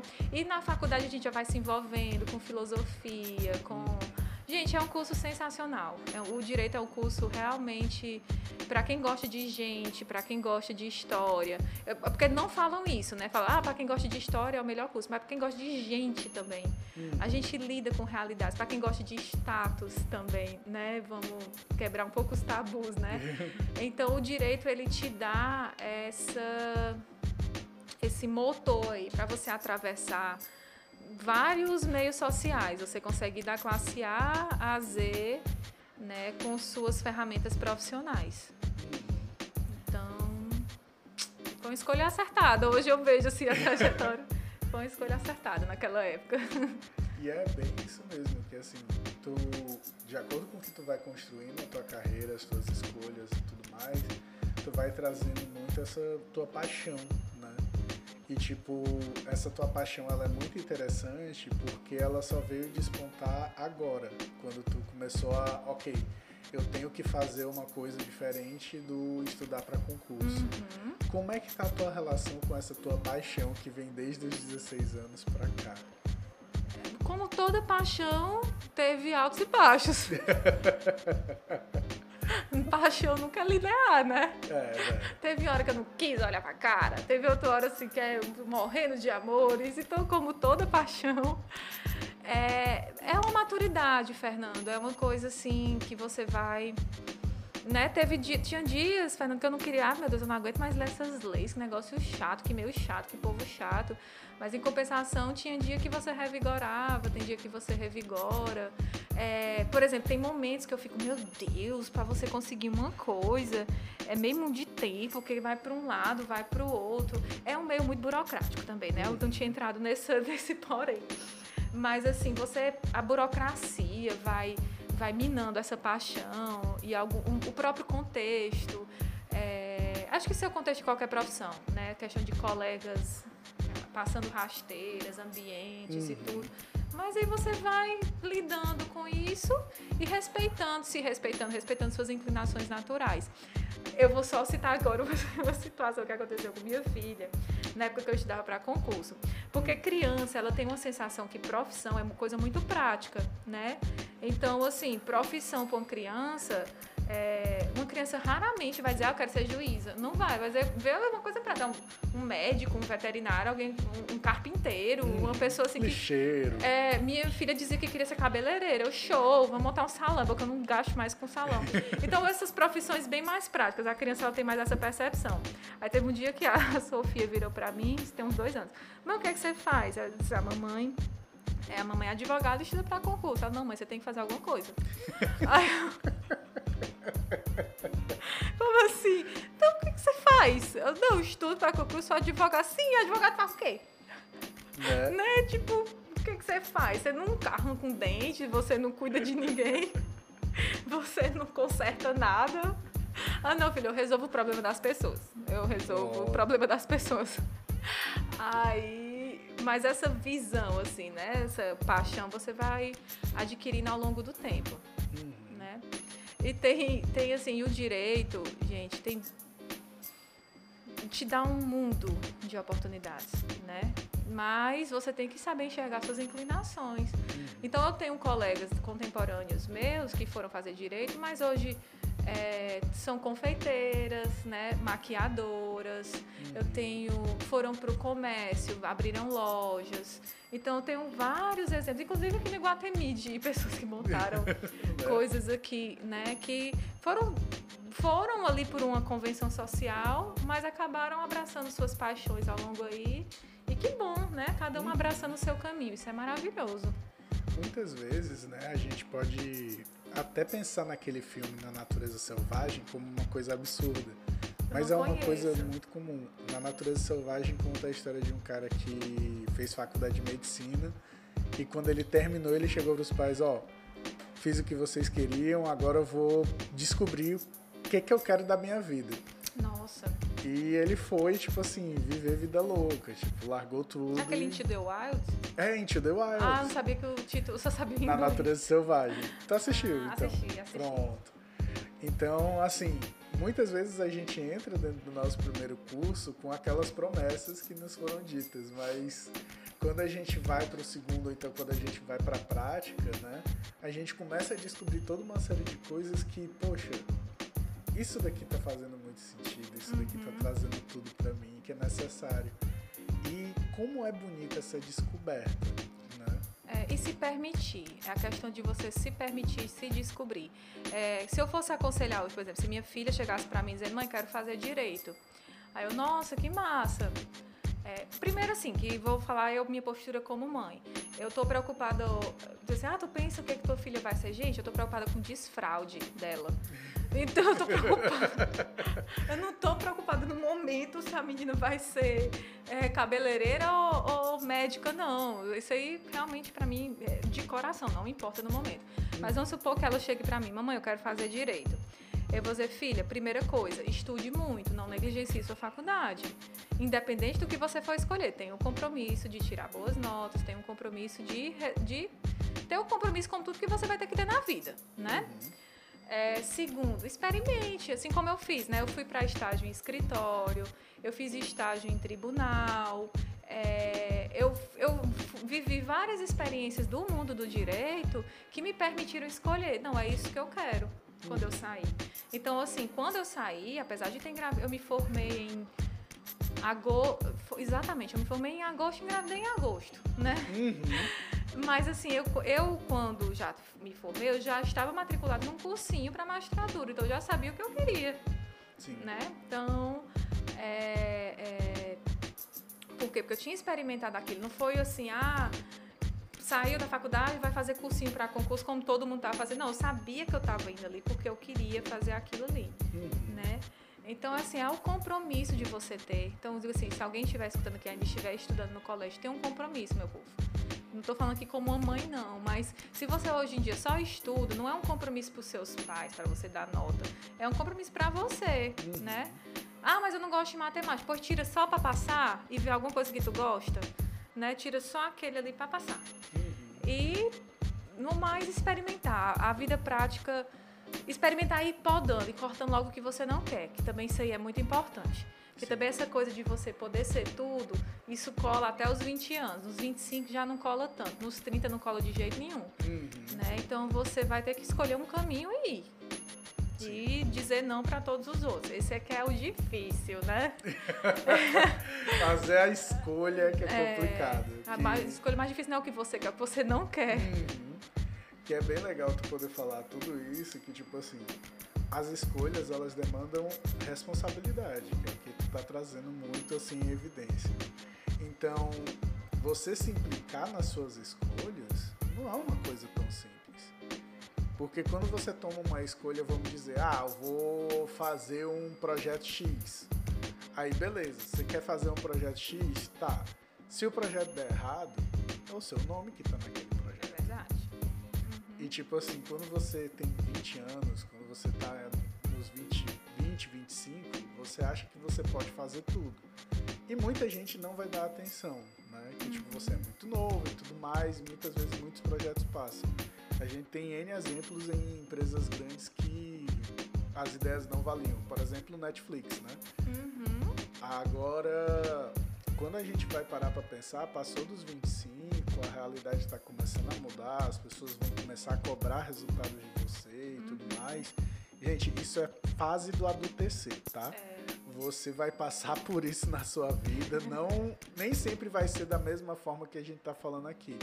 Mas de algum modo, você chegou ali nos 25, você começa a receber essas cobranças de vida, você vai começando a perceber que você está jovem, mas não vai durar para sempre, Verdade. né?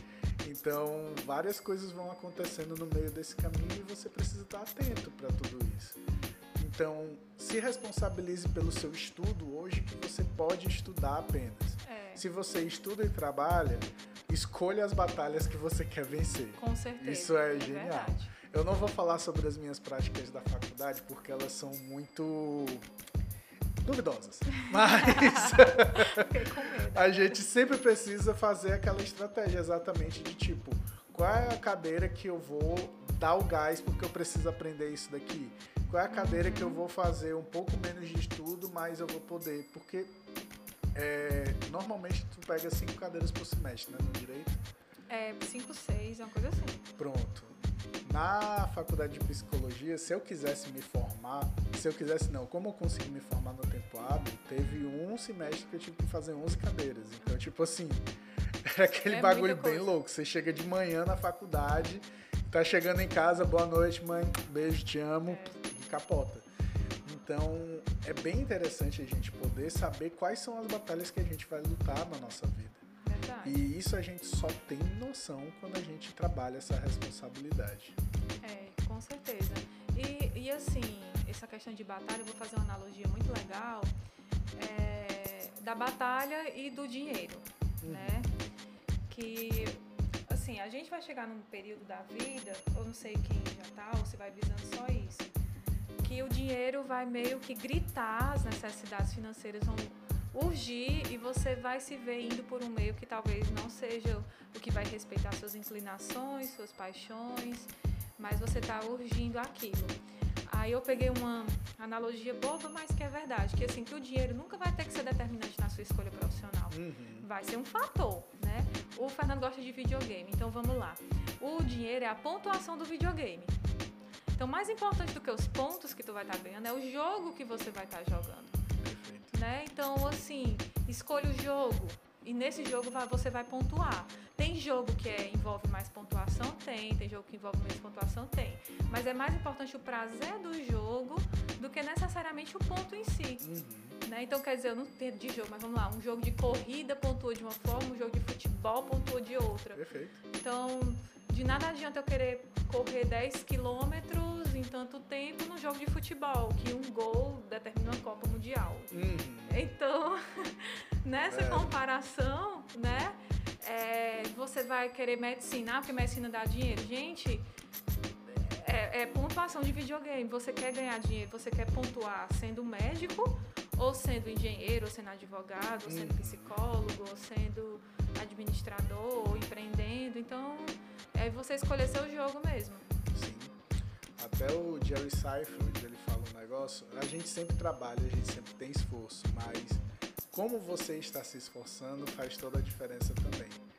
Então, o Jerry Seinfeld eu achei muito interessante que ele tem um talk show no Netflix, onde ele falava, já faz não sei quantos anos que eu faço comédia, nunca trabalhei nenhum dia. E é bem interessante que, tipo assim, essa frase foi muito marcante para mim porque o fazer comédia é um trabalho. É. Mas ele tem tanto prazer de fazer comédia que soa como se não fosse. É, o compromisso. Eu acho que ele é um que citam que ele se, se obstinou a escrever pelo menos três roteiros por dia. É uhum. É esse? Se eu não me engano, é. é. Eu não sei se eu li sobre ele. Deve ser que tem documentário tem coisas no Netflix, Sim, deve ser. Tem muita coisa. Que, assim, mas assim, até mesmo a sua paixão, o seu trabalho envolve compromissos uhum. que você tem que assumir com você mesmo, uhum. né? Até conseguir resultados.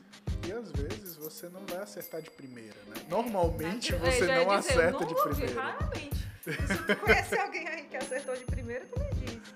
E... Que é raro. É, tipo, o Seinfeld, eu achei muito interessante que, tipo, a primeira vez que ele tentou fazer a série Seinfeld, ela não foi aceita. E hoje ela é o símbolo do sitcoms, assim. Ela é, tipo, a mãe dos sitcoms, né? Essa série. Inclu até maior, entre aspas, do que Friends. Friends é, tem um apelo popular muito maior, mas Seinfeld, na época, tipo, foi o sitcom que quebrou muita coisa. Uhum que assim, a gente tinha gatinhas e gatões. Gente, procura no Google, que é, isso é pré-histórico. Tá eu sou jovem, eu sou sub-30. Mas, tipo, tinha muita série de humor antiga que não emplacou como Seinfeld. Então a gente começa a ver os sitcoms começando a mudar, né? Aqui no Brasil a grande revolução dos sitcoms foi quando chegou os normais. Hum Luiz Fernando Guimarães e a Fernanda Torres, que foram incríveis, para mim foram o melhor casal de humor que apareceu no Brasil. Então a gente tem muitas produções e que não acertaram de primeira. Né? É. Tipo, quantas coisas apareceram, quantas coisas demoraram para chegar. Às vezes você para para reconhecer um nome hoje que é enorme, mas quando você vai ver o começo da trajetória do cara é completamente diferente. É, gosto bastante, que ele é muito focado para essa questão do marketing digital. Sei se você conhece o Knockout, do Gary Vee.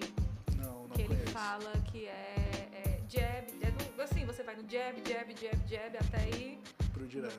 né? Então tem o, o- as suas seus golpes, nem sempre vai ser o Uhum. golpe que vai dar o nocaute, né? Mas você Uhum. tem que estar lá, ó, jab, jab, jab, você tem que estar ali até ser um que deslanche ali, né? Perfeito. É, é mesmo essa, essa eu, eu, isso aí eu tenho muita muita muita segurança, Fernando. Eu nunca me o, o longo prazo nunca me assustou, Uhum. né? Porque tem gente que fica, ai meu Deus, só vai dar certo daqui a 10 anos. Nunca me assustou o longo prazo.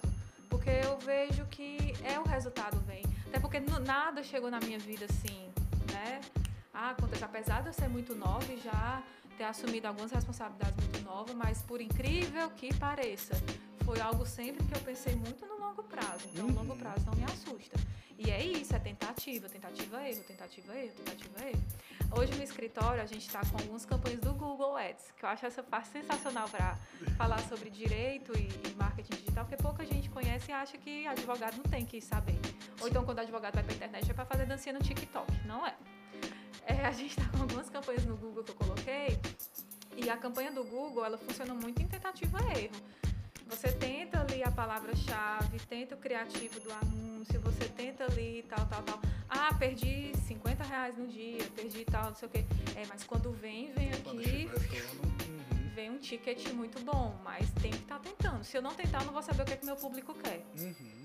Se eu não falar aqui, eu não, se eu não for ali insistindo, insistindo, insistindo, eu não vou saber o que, é que as pessoas estão procurando de mim. Então tem que Perfeito. estar aqui me mostrando. Tanto assim, por exemplo, Instagram, meu Instagram pessoal. Eu já vi que não é uma rede muito de captação para o meu nicho.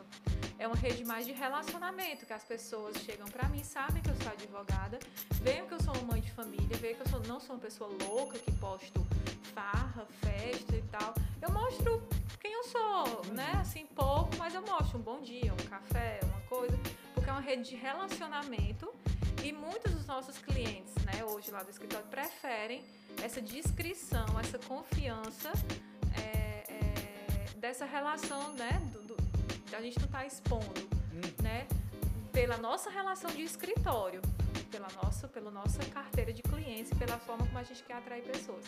Tem outras pessoas que atuam de outra forma? Tem. Uhum. Mas é isso que eu tô dizendo, tem que saber com quem você está falando e quem você vai estar atraindo, Justo. né? Então, tu já tem essa noção assim de para trabalhar a sua imagem, você tem que ter a noção do perfil que você vai atingir e tudo. Tu consegue falar melhor sobre essa questão de empreendimentos e a ajuda que o Google pode te dar? Sim, lógico. Vamos lá. É, o marketing, né, hoje não, é, não se confunde com publicidade. Né? Publicidade é, é como se fosse assim, a cara do marketing. Mas o marketing é o mercado. É o que vai levar o teu cliente até a tua porta. A venda é ele abrir a porta e entrar, né? Uhum. Mas o marketing é o que vai trazer aqui as pessoas. Faz te conhecer. É, que fazem me conhecer. Quando eu vou para a internet, hoje todo mundo tem um celular na mão e tá olhando para um celular, né? Então, eu tenho que saber como é que eu faço o meu cliente chegar até mim, né? Quem- primeiro, eu tenho que saber quem é o meu cliente. Uhum. Quem são as pessoas que eu quero atrair? É a pessoa... é, o cliente aleatório que vai entrar com a causa perdida uma vez na vida de consumidor e deixar um ticket para mim de tanto. É o cara... Eu tenho que conhecer o meu... Pro, eu vou falar bem de empreendedorismo mesmo, agora a linguagem, né? Eu tenho que conhecer meu produto, que é o quê? Qual os problemas que eu resolvo? Né? Quais são os problemas que eu resolvo daquela pessoa? Eu tenho que conhecer o meu ticket, o meu minha esteira, meu valor, minha precificação, Hum. que isso muitos advogados pecam. Muitos. Não estou dizendo que você tem que cobrar muito, não, mas você tem que conhecer o seu valor, o seu preço. Né, com base na sua operação, com base na sua estrutura, não somente no seu conhecimento, enfim, com base em tudo. É, e você tem que conhecer quem é o seu cliente. né? Hoje, o nosso cliente da F. Giovanni Advogados, Mizino Shoa Melo, né? É o cliente que vai pela confiança. Ele prefere pagar até um pouco mais do que muitos advogados, mas ele foi pela confiança no nosso trabalho. São, tem casos lá, se, se fosse contar, dava um livro, né? Então, são clientes que chegam pela confiança, hum. pela, a, pela realmente a relação de confiança. Então é um cliente mais discreto, é um cliente que ele quer um trabalho bem discreto, que ele quer um atendimento VIP, né, que ele quer uma disponibilidade VIP. Então é um tipo de carteira de clientes que a gente não tem como não ter disponibilidade para o nosso cliente. Né? Então, assim, ele é um cliente que ele quer se sentir VIP, na maioria dos casos. É, então, conhecendo isso, eu vou lá. Quais são as minhas estratégias que eu tenho disponíveis à minha mão de marketing digital? É, eu tenho um mundo, né? Não são as redes sociais, além das redes sociais, que são estratégias de relacionamento com o cliente. É, o Facebook, o Instagram, o LinkedIn, né? Eu tenho as estratégias de marketing passivo, que é o quê? São as estratégias que as pessoas lhe procuram, ou seja, eu sou procurado, que é o Google. Então a pessoa chega no Google, precisa de advogado para isso. Aí vai estar, pá, o anúncio lá na, de cara do nosso escritório. Uhum. Então as pessoas já vão para o Google, topo de funil, já é a dor latente. Uhum. Né? Já vão mesmo procurando resolver o problema ali latente. Sim. As pessoas vão para o Instagram para entretenimento. Uhum. Hoje em dia foi mudando para consumir conteúdo. Mas mesmo o conteúdo tem que ser um conteúdo que trabalha o entretenimento. Então, na psicologia, você não vai trabalhar as escolas, as, você vai trabalhar um conteúdo que fale, dialogue ali com ele. Uhum. Né? Então, é, então, no Instagram, ele vai procurar entretenimento. No Facebook, ele vai procurar treta. Cada rede social tem essas coisas. O que, que tu tem a dizer do LinkedIn? Eu não tô no LinkedIn, entendeu o que é? Ô, oh, gente, não. hip LinkedIn. Não, quem tem o LinkedIn é um dos sócios lá, porque ele trabalhou muito, trabalhou muito no corporativo de multinacional. E ele tem um LinkedIn, não sei o que, não sei o que, ele usa, eu não sei nem o que é. Mas é. Mas enfim, ele diz, não, porque é útil para não sei o que, para recrutamento, para pegar profissionais, enfim, deixa ele lá. Eu, eu ainda não. Também tem essa coisa da energia que você tem que depositar. Não tem como depositar em tudo, né? O YouTube, o YouTube é uma rede é, sensacional de te dar o posicionamento e autoridade. Uhum. Então, por exemplo, o Fernando Psicólogo tem um canal no YouTube, caraca, ele é massa, né? Ele é top, né? É tipo algo que te dá muita autoridade, o YouTube. E no nosso mundo direito tem um tal do Jus Brasil, que é um canal, uma rede social de direito que é muito massa e que a gente consegue produzir artigos, disponibilizar modelos, inclusive pegar jurisprudência. Então, é uma rede social bem do mundo do direito. Não sei se a psicologia tem algo parecido nesse sentido, mas o direito tem muito. Inclusive, tem um escritório online do Jus Brasil que as pessoas mandam suas dúvidas e os advogados fazem tipo leilão lá. Então, é um canal também de captação de clientes sensacional, gratuito na internet. Você, se você quiser ir para as versões pagas, né, também é, tem outras, tem outros planos, planos, né, que você tem, enfim fazendo propaganda, né? Mas é uma rede que ninguém conhece, então vou falar. Então, o que, que tem de disponibilidade? É, Fernanda, eu fiz uma especialização em marketing digital, né? Então, eu tô falando aqui por quê? Porque como foi que eu fui chegar? Eu tava em casa, né? Tinha acabado de ter, tinha acabado de ter a Clarice, minha segunda filha. Tava ali papeando no Instagram e tudo, e comecei a, a buscar coisas ali no Instagram e comecei a estudar sobre isso e me apaixonei, né? Porque é algo assim que você vê que é de casa, te dá. Você consegue captar realmente cliente de casa. É muito massa o marketing digital. É, Fica bem é, tranquilo. É, te dá, assim, tranquilidade. E hoje, é, Fernanda, a gente tem as, o trabalho, né? Pra, basicamente, Facebook Ads, que a gente constrói, é, constrói os anúncios para os nossos possíveis clientes, a nossa persona. Potenciais. É, e potenciais. Por exemplo, a gente faz um anúncio de é, uso capião. A gente direciona para bairros aqui de Fortaleza que a gente sabe que não tem regularidade imobiliária, numa faixa de idade ali de tal a tal, que tem um interesse tal. Então a gente vai segmentando, que pode ser que aquela pessoa é, assim, tenha, saiba três vantagens de regularizar o seu imóvel.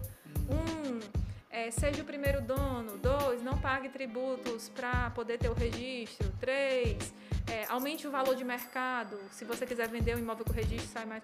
Enfim, então você vai alimentando com um conteúdo rápido, né?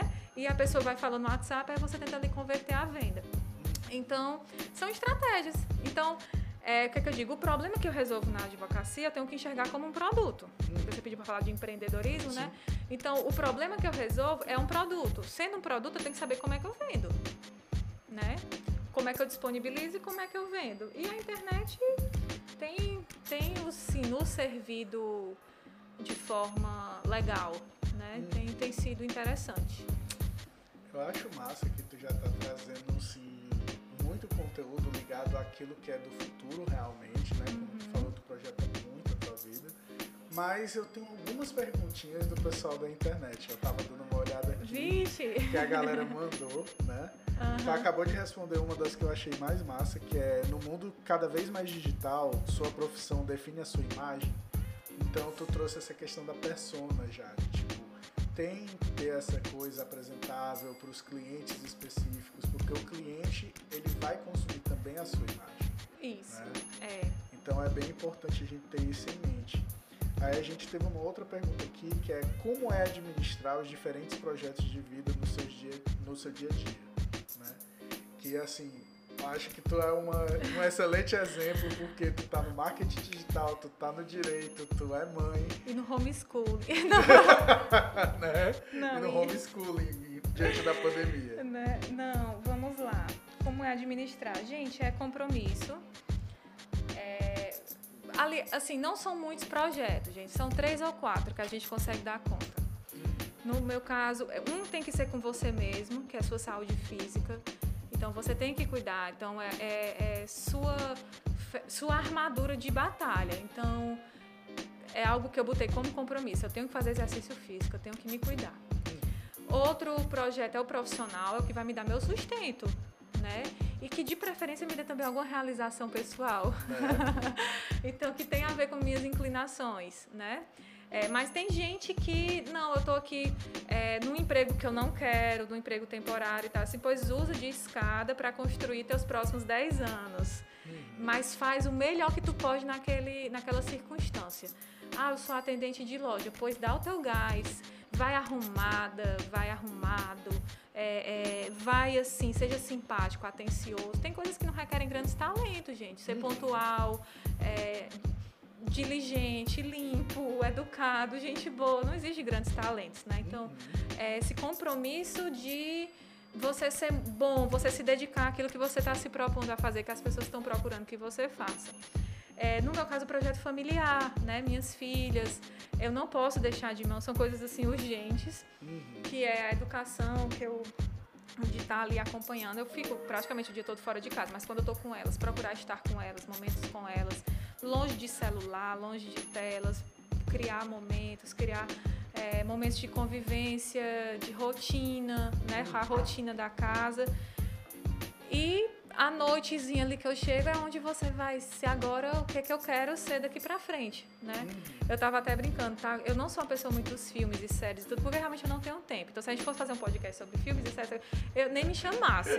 Porque acho que o último filme que eu assisti, sei lá, foi o tal do Tigre Branco no Netflix, um indiano aí, porque ah, não sei o que. É, acho que foi o último filme que eu assisti ali, porque me disseram que tinha um cara que tinha montado uma frota de táxi, não sei o que, não sei o que, não sei o que.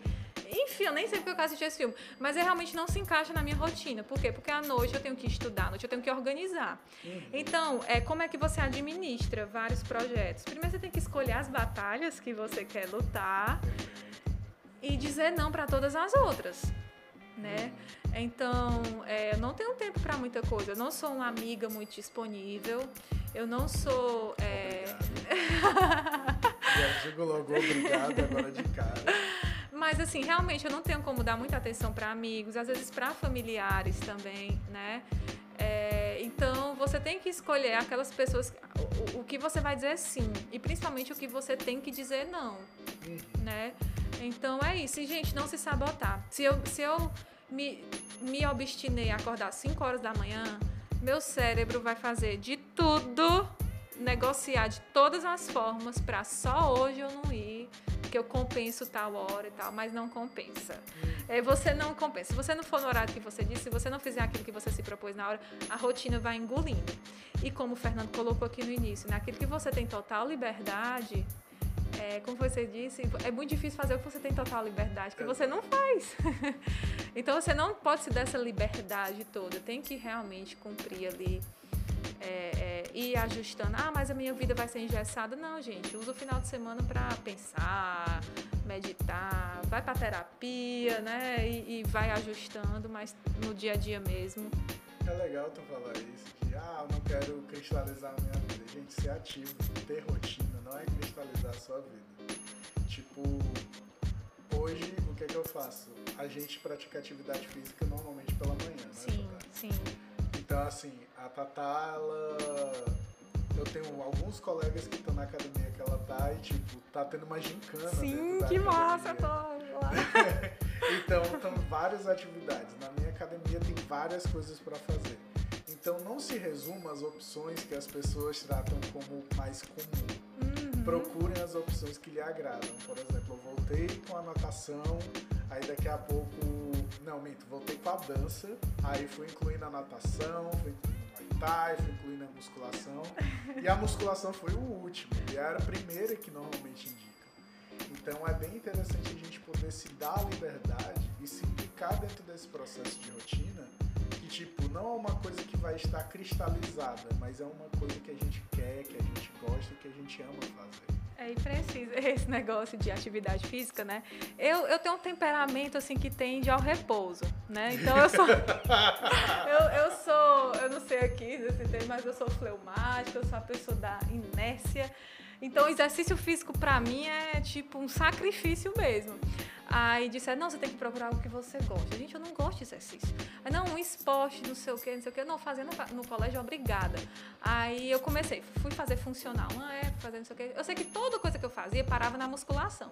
A gente, já que é na força do ódio, vai só a musculação na força do ódio. Então tem que vir, né? Então, assim, aquela questão do compromisso mesmo, uhum. né? Se você se permite... É, eu não sei dançar, é, é, até acho muito legal, quem sabe, eu acho sensacional. Eu até brincava, menino, quando eu estiver estável, assim, não sei o que, eu vou fazer uns áudios de funk. Porque eu acho muito massa. muito bom. Eu acho sensacional. A natação eu acho muito massa, o vôlei e tudo. Mas é, é, você se respeitar e ter o compromisso, hum. né? E não engessar. Rotina não. A gente tem que tirar essa visão que rotina é te engessar. Né? Rotina é, é o que vai te dar exatamente o contrário, te dar o trilho. Uhum né, para poder seguir aí a vida. Muito bom. E Tatá, um excelentíssimo prazer falar com você estar aqui. Eu sou muito grato, né, por tudo que a gente falou nesse podcast. Eu espero que tenham alcançado o coraçãozinho de vocês essas palavras que foram ditas de paixão pela advocacia. E a gente regularmente termina nossos encontros com uma palavra que descreva nosso encontro? Paixão. Paixão? Beleza. Nosso querido Yuri, pode mandar a sua bronca do dia. Oi, oi, oi, oi, tudo bem com vocês, pessoal? Sempre aqui atrás, né, no, nos finalmente. E, cara, escutando aqui, né, o diálogo e tal dessas, dessas duas mentes brilhantes, fanzaço aqui, sempre puxar a sardinha do Fernando, mas enfim.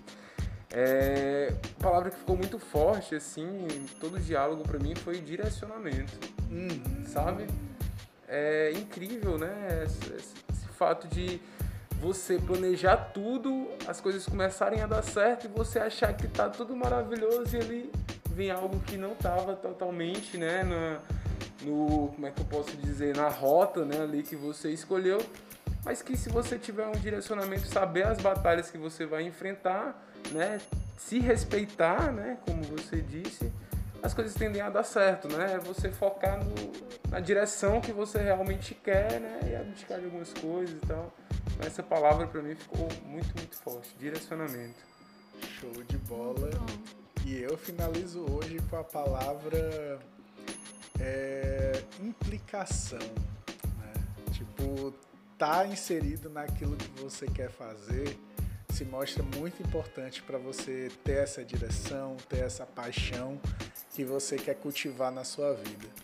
Então, meus agradecimentos ao FB Ideias Iguatemi daqui de Fortaleza. Muito obrigado pelo espaço, Yuri, sempre pela parceria. Tatá, pela sua presença reluzente oh, neste lugar. Júlia, Arthur, toda a equipe aqui da FB Ideias, muito obrigado a todos. E com sabedoria, galera, escolha a sua rota. Um grande abraço, valeu!